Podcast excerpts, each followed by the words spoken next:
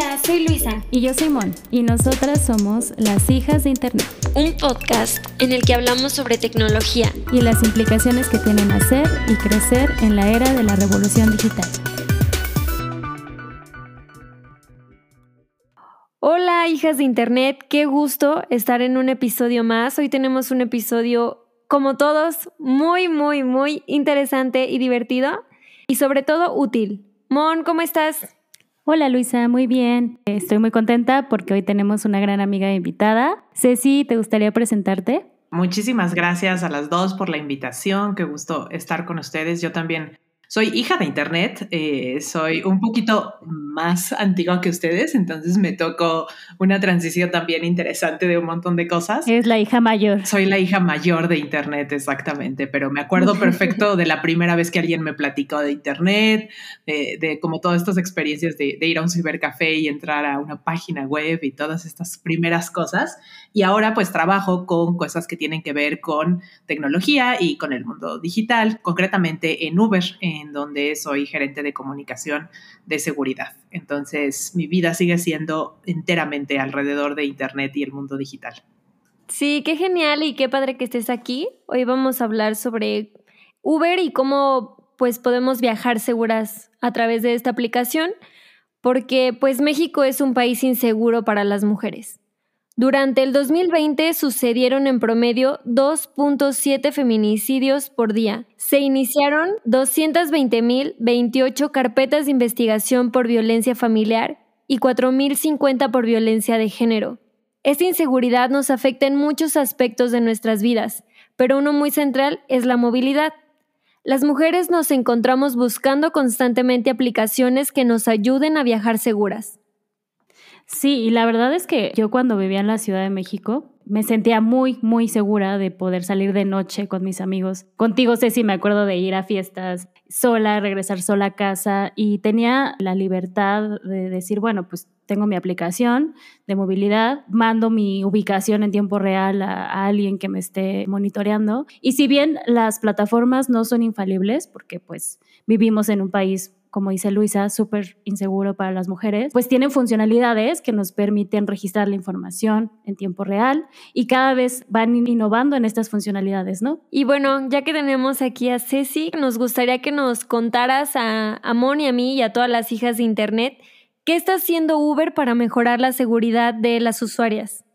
Pues con todo gusto, y esto, como les contaba, es mi mero mole, entonces les platico. Me gusta mucho el ejemplo que mencionabas, Monse, porque yo también, la verdad es que me acuerdo de haber descubierto Uber como esa herramienta que en un momento dado permitía incluso poderte ir de una fiesta sin que nadie se diera cuenta, que es algo que a mí me gustaba hacer cuando había fiestas y había vida exterior.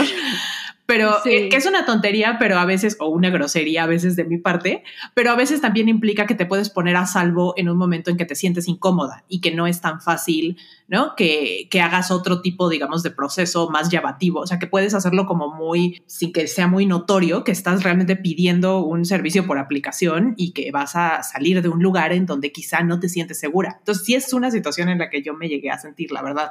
Claro, y ejerces tu libertad, ¿no? Porque a mí luego me daba mucha envidia a mis amigos que ellos se podían ir a la hora que quisieran, inclusive caminando, inclusive en transporte público. Y yo decía, qué envidia, ¿no? O sea, qué envidia sentir esa libertad y ejercer esa libertad. Absolutamente, o sea, poderte mover cuando quieres, ¿no? Y como quieres también y poder elegir como en este momento me quiero ir con este tipo de servicio, en este momento quiero hacer uso de otra cosa, sí es una libertad enorme y te cambia mucho la vida. Precisamente reconociendo esto que comentabas, ¿no? La, la realidad de un poco del mundo en el que vivimos y luego no se diga pues la región, la forma en la que nosotros atendemos esos retos es a través de tecnología, porque finalmente es lo que somos, una empresa de tecnología. Y creemos que invertir en soluciones de tecnología es lo que puede hacer esa diferencia para que el hecho de que tú puedas llegar de una fiesta a tu casa sea una experiencia más segura. Hemos estado anunciando cosas nuevas, la verdad es que constantemente, incluso durante el año pasado, que, que ocurrieron tantas cosas que, digamos, cambiaron los planes en todo el mundo, hemos seguido anunciando innovaciones de seguridad. Quisiera contarles, y esto es como mi recomendación para que las vayan conociendo, algunas que tal vez ya conozcan y algunas que son nuevas. En la aplicación de Uber, cuando están durante un viaje, van a poder encontrar siempre un pequeño escudo azul Ese escudo es su punto de entrada a lo que es el centro de seguridad con toda la información de lo que hacemos e, en seguridad y con los accesos para cualquier cuestión que necesiten, para cualquiera de estas herramientas de seguridad. Desde la empresa estamos invirtiendo todo el tiempo, digamos que en el antes, durante y después de cada viaje. Esto va desde el clásico, como ya decías, Monse, compartir tu ubicación, ¿no? Compartir tu viaje con un, un contacto de confianza que es algo que hemos programado para que tú puedas configurar cinco contactos o hasta cinco contactos que quieras que puedan seguir tu viaje. Esto es, digamos, ya de manera predeterminada. Y pueden ser todos tus viajes o solo los viajes que haces de noche.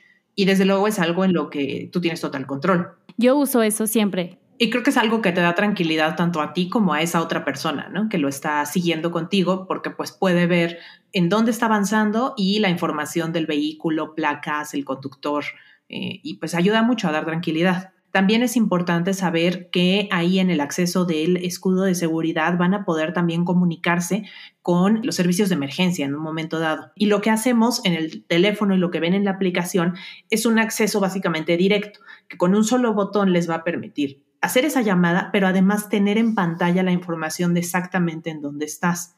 No sé si, si han tenido ustedes la experiencia de llamar en algún momento al 911. Eh, yo tuve la semana pasada, se estaba quemando un árbol afuera en mi ventana. Oh, por Dios. sí, que es, o sea, digo, dentro de las emergencias, pero de todas formas es de esas cosas, se estaba quemando y, tocaba el fuego como algunos de los cables de luz. Entonces me empezó a dar mucho miedo. Pero una vez que haces la llamada, eh, la verdad es que sí te pones nerviosa, sea la situación que sea, incluso digamos si, si es una situación externa como esta, ¿no? O se te olvida el número, ¿no? Es como de que, ay, ¿cuál era? Por ejemplo, yo estaba reportando algo que pues no era exactamente en donde yo vivo, era un poco más lejos, no me sé esa, esa ubicación específica. No se diga si yo hubiera estado en un trayecto, eh, pues de pronto no sabes exactamente ¿no? Como el número de la calle que estás, o a veces no puede ser que no, conozcas el nombre de la calle. Eh, entonces, la intención precisamente es que se puedan ahorrar ese tiempo que puede ser eh, hacer la diferencia en una emergencia al reportar viendo en pantalla de nuevo la ubicación exacta y la información otra vez del vehículo, la información que va a permitir que las autoridades puedan ponerse en contacto con, contigo si estás haciendo el reporte. Y si quieren les cuento de algunas de las que lanzamos el año pasado, que si no las conocen les invito a que conozcan estas funciones que nos tienen muy, muy entusiasmadas. Primero lanzamos un código de verificación, eh, un código PIN para verificación del viaje. No sé si ustedes sí tienen el hábito de antes de subirse a un Uber, siempre revisar que las placas, el vehículo y el conductor coincidan díganme que sí lo hace. Yo sí lo hago, pero justo fue a raíz de un evento de Uber que tú me invitaste y una de las recomendaciones era siempre, siempre, siempre, siempre, checa las placas y háblale al conductor y dile cuál es su nombre, ¿no? Sí, yo también. Y incluso checo la foto a ver si es el mismo porque me ha pasado que a veces no es.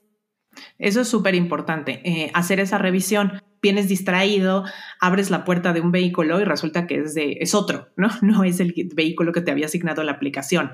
Casi que le estás robando el Uber a alguien más, por decirlo así. Sí, eso también me ha pasado. Para no caer en ese tipo de errores, lo que les recomiendo es activar el código PIN. Entonces, esta es una función que lo que hace es facilitar ese proceso de verificar las placas y el color del vehículo y todo esto porque es tal cual un código de cuatro dígitos que es generado al azar, que es único para cada viaje. Al estar esperando el viaje lo vas a ver en la pantalla del teléfono. Tú ves esos cuatro dígitos. Cuando llega el conductor, él para iniciar el viaje necesita ingresar en su pantalla, en su aplicación, los cuatro dígitos que tú le proporcionas. Si no coincide, él no puede iniciar el viaje. Entonces es finalmente pues un candado que a ti te da esa tranquilidad y entonces tú sabes que estás subiendo al vehículo indicado con el socio conductor que fue asignado por la aplicación y por lo tanto que pasó por todos los procesos de seguridad. Oye, Ceci, ¿cómo activamos el código PIN? En la sección de configuración de la app, ahí van a encontrar en el menú de seguridad la posibilidad tal cual dice de verificar los viajes con código PIN. Pueden activarlo para todos los viajes o, por ejemplo, para solo los que ocurren de noche. Sí, es una, un tiempo invertido que vale la pena. Y, y, eso está genial como esos pequeños hacks que te pueden sacar de un de verdad de una situación de riesgo. A mí me, me parece muy importante que las empresas de tecnología, y creo que son las que pues van a sobrevivir y están sobreviviendo, las que están escuchando a sus usuarias y a sus usuarios, las que están empezando a hacer tecnología con base en las necesidades de las personas y en este caso pues de las mujeres en un país como lo es México. Cuando se expresó como formalmente y se hicieron muchos cambios para hacer de la seguridad la prioridad en la empresa, se habló también de lo importante que era hacer los viajes más seguros para las mujeres, para la experiencia de mujeres, porque cuando lo haces más seguro para mujeres, lo estás haciendo seguro para todos. Y esto es algo que creo que tiene mucha lógica, en el sentido de si realmente examinas tu experiencia, evalúas los datos, volteas a ver con seriedad, digamos, decir, dónde es vulnerable esta experiencia, ¿no? Cada punto de contacto, dónde podría mejorar y lo ves con esos ojos y con esa perspectiva de entender, eh, pues, los riesgos diferenciados que podemos tener las mujeres. Si lo ves con esos ojos, entonces vas a encontrar la posibilidad de desarrollar soluciones que finalmente nos van a servir a todos y a todas y a los conductores y a la experiencia como de toda la comunidad.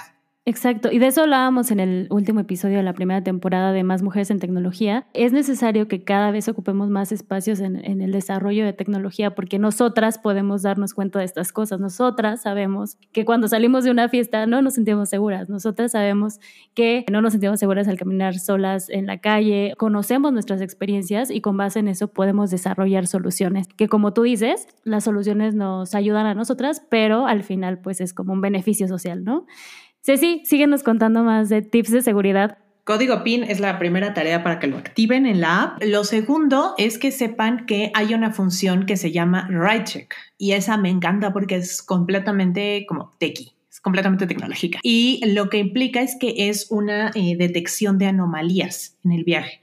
Y es realmente la primera función de su tipo que lo que está haciendo es una detección proactiva de algo que pudiera estar irregular en el patrón del viaje. Y todo esto es posible, digamos, porque tienes un volumen importante de viajes que se están llevando a cabo en todo el mundo. Entonces lo que tienes son muchos datos para aprender, como cuál es un patrón normal de un viaje en determinada ciudad, en determinada zona, y puedan reaccionar cuando algo se sale de lo normal. Ahora, específicamente a qué tipo de anomalía me refiero. RideCheck desde el año pasado en México está detectando eh, detenciones prolongadas. Tú vas durante un trayecto en Uber y se queda parado mucho tiempo y de forma inesperada, entonces eso va a detonar esa alerta.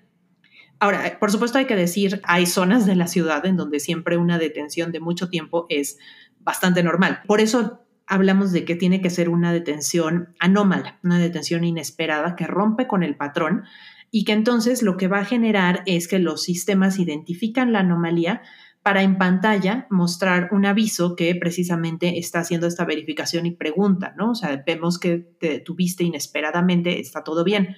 Lo que hace realmente es un acceso directo y más rápido a las funciones de seguridad. Si quieres compartir tu viaje con contactos de confianza, puede ser que necesites reportar un percance vial, un accidente a los equipos de soporte de Uber que te conectan después con la cobertura de seguro que tienen todos los viajes o puede ser, si es una situación más grave, que necesites llamar al 911. Entonces, digamos, lo que hace es, de nuevo, facilitar ese acceso, identificando que posiblemente estés en una situación de riesgo porque hubo una detención prolongada.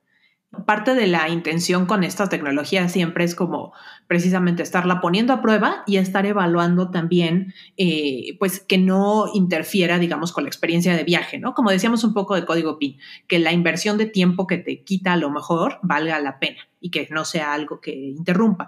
Igual con DryCheck, no quieres que sea algo que se vuelva, que entorpezca de alguna manera el viaje.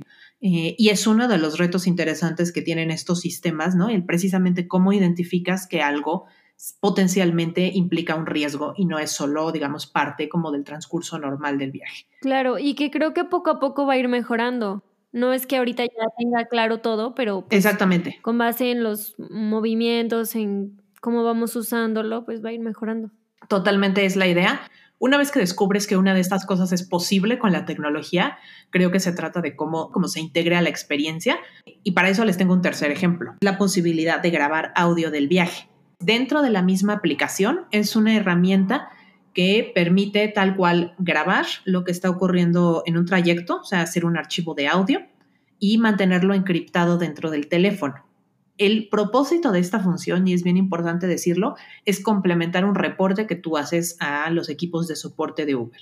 Y del otro lado, en Uber hay equipos que están atendiendo esos reportes 24/7 y dependiendo del tipo de reporte son equipos con diferentes especializaciones para dar una respuesta. La verdad es que es súper interesante ver cómo ese mundo, el grupo de soporte que da la atención para México está en Costa Rica, en San José. A mí me ha tocado ir a visitar, es un equipo grande, muy joven, muy diverso y que tienen diferentes capacitaciones y especializaciones para atender reportes de todo tipo. Y en esos reportes, pues parte de lo que van a ver es hacer el análisis del GPS, hacer llamadas a eh, las diferentes partes involucradas y tratar de entender qué es lo que ocurrió para tomar las medidas que correspondan de acuerdo a lo que tenemos como guías comunitarias y términos y condiciones y cosas como les decía, incluso poner en contacto con la cobertura de seguro, por ejemplo.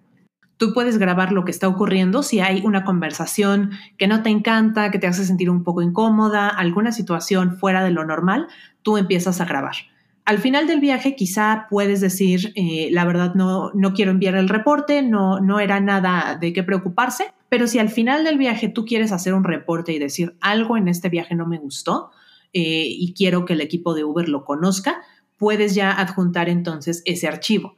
Y ese archivo es precisamente para eso está diseñado, lo que significa que no lo vas a poder, digamos, extraer para otro fin, ni compartir con terceros, ni manipular. Simplemente se envía al equipo de Uber para que lo puedan escuchar y tener mayor comprensión de qué fue lo que ocurrió en un viaje, ¿no? Que a veces sí puede ser que, que, sea algo que tú quieras que se escuche, que no solo lo vas a poder describir. Digo, esta funcionalidad está muy buena y ojalá ninguna hija de Internet la tenga que utilizar nunca, pero el simple hecho de que exista yo creo que también le da una señal a los socios conductores, ¿no? De, hey, te estamos escuchando y más te vale que no hagas nada porque tenemos cierta funcionalidad que puede ponerte en evidencia, ¿no? Entonces, más allá de si la usamos o no la usamos, está bueno el desarrollo y es un poco más como preventivo, yo lo vería.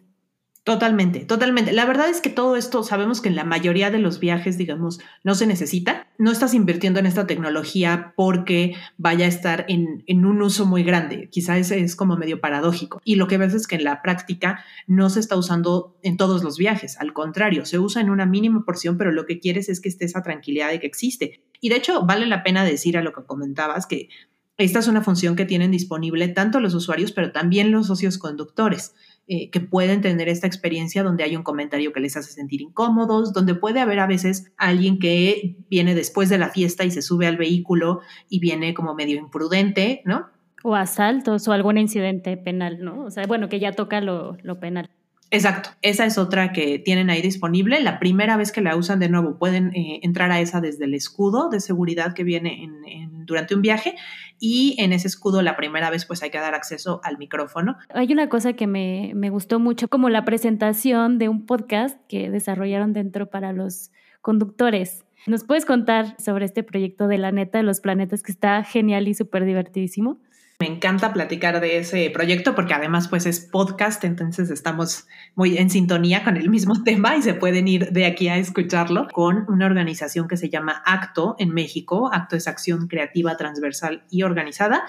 Eh, Acto desarrolló un podcast que construye una ficción muy bonita porque lo que hace es que en lugar de que sean Luisa y Monse las eh, anfitrionas del podcast, en este podcast que se llama La neta de los planetas, son dos anfitriones extraterrestres.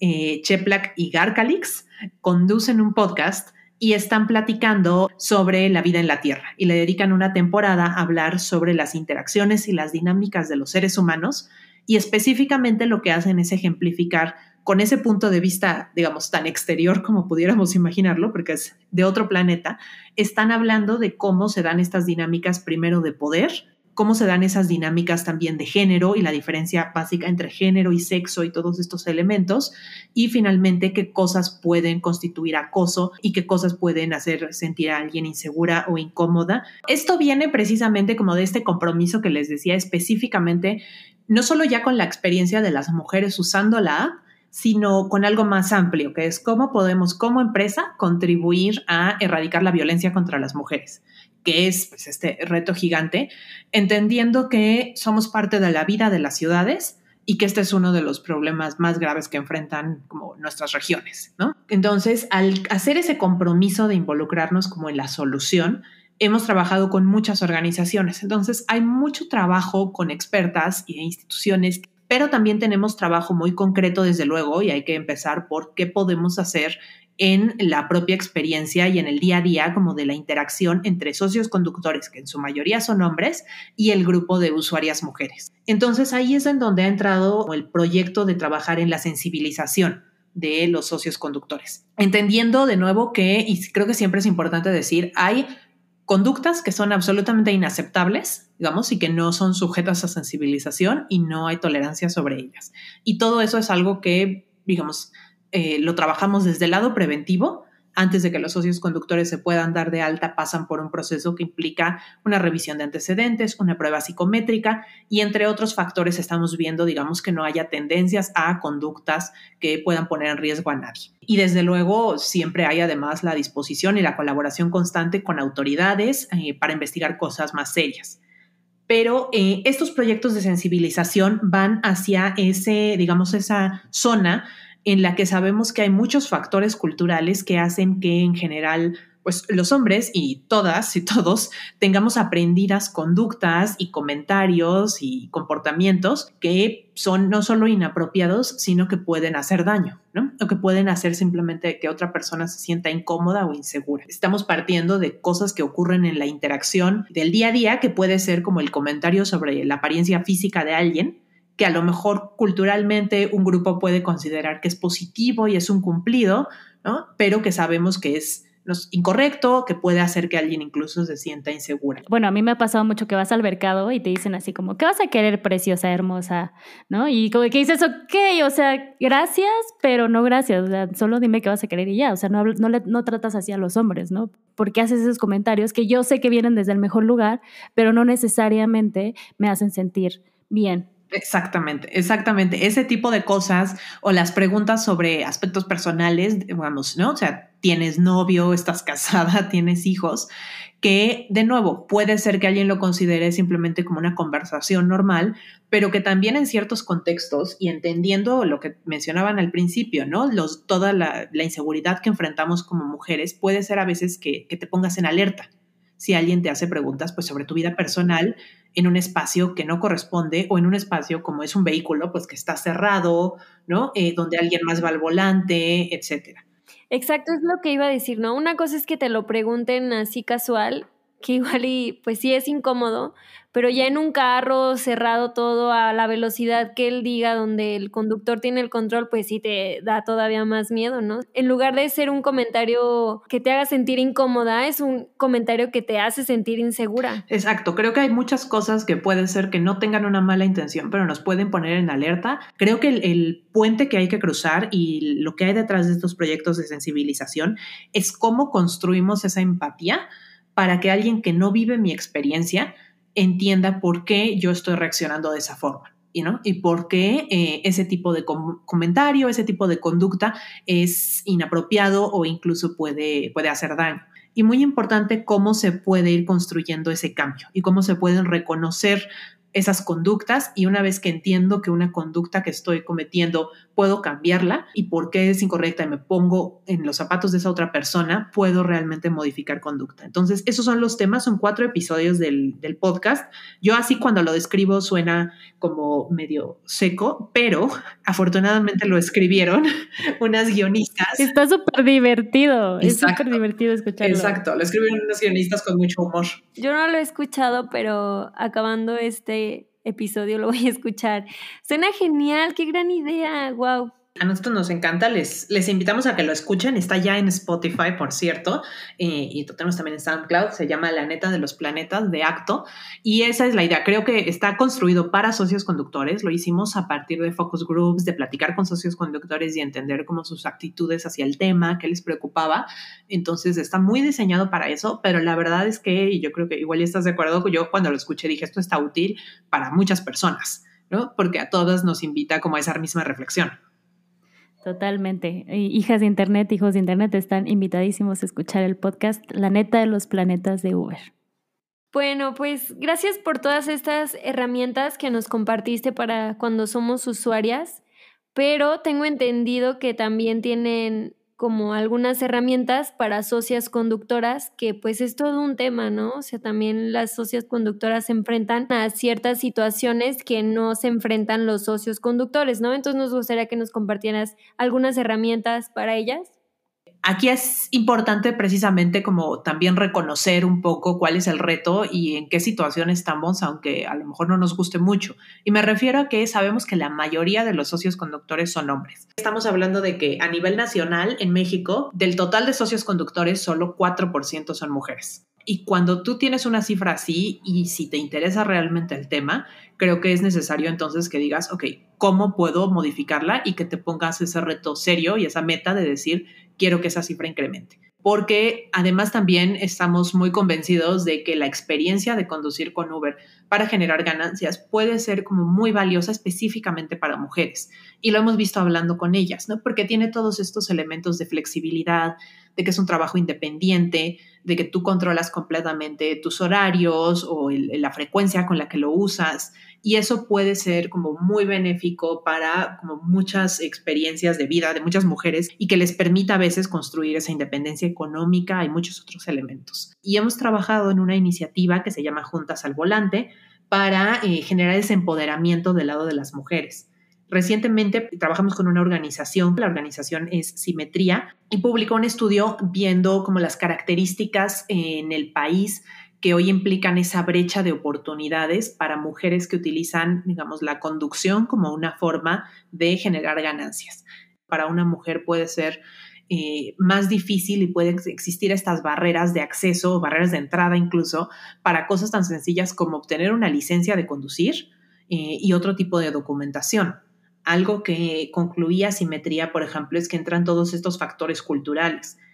Las mujeres aprendemos a conducir generalmente más tarde que los hombres, porque a los hombres generalmente les enseñan a conducir sus padres, ¿no? Y los enseñan a conducir mucho más jóvenes, mientras que las mujeres en muchas ocasiones quienes les enseñan a conducir son sus parejas. Creo que viene desde más atrás, ¿no? O sea, cuando los niños son chiquitos es como de que toma el carrito, ¿no? Eh, y las mujeres como toma la Barbie. Sin duda, es algo que se asocia más como con lo masculino, eh, especialmente si ya es como, digamos, para, para generar ganancias, ¿no? O sea, el hecho de ser conductora, ¿no? Ser chofer eh, no es algo que se asocie como con mujeres. Y entonces ese tipo de estereotipos también modifican el que puedan acceder a este tipo de oportunidad.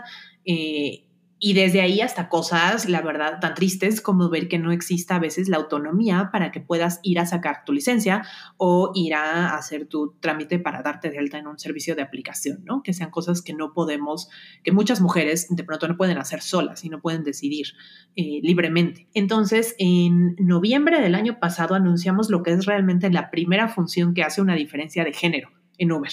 Y esta es una función que se llama Ellas, tal cual, que la tienen disponible las mujeres que son socias conductoras en México. Eh, la lanzamos en noviembre en Guadalajara y en otras nueve ciudades y desde hace un par de semanas ya está disponible en todo el país y lo que le permite a las mujeres, eh, cuando tienen activada la función ellas, como socias conductoras, van a recibir viajes únicamente con usuarias mujeres.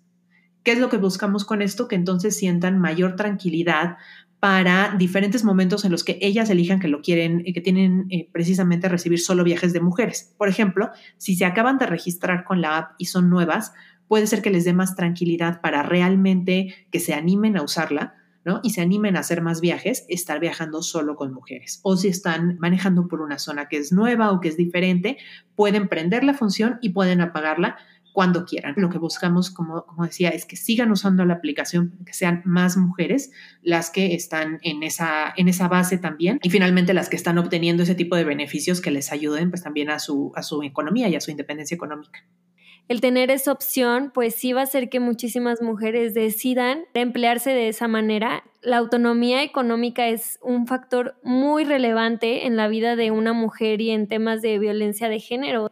Es completamente la idea. En un año vimos un crecimiento de participación de mujeres que están de ese lado como conductoras de un 370%.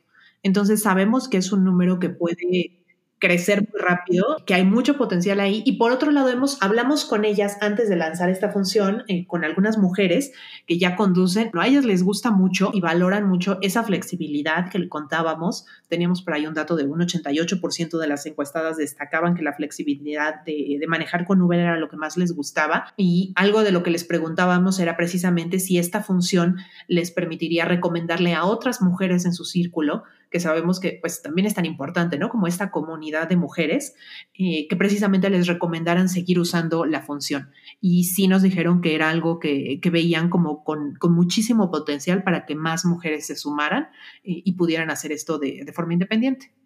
Wow, pues muchas gracias por compartirnos todo esto, Ceci. La mayoría de las cosas que nos, nos comentaste, pues no las sabíamos. Evidentemente por la pandemia algunos hemos viajado menos, pero es buenísimo saberlo por si en algún punto alguna hija de internet toma un Uber. Tomen todas estas medidas que nos acaba de comentar Ceci. También si se quieren emplear, adelante, ¿no? Y muchísimas gracias y a nosotras nos encanta que mujeres como tú con esta perspectiva pues estén en, estas, en estos cargos, en estas empresas de tecnología tomando decisiones y creando estrategias para que más hijas de Internet podamos navegar seguras.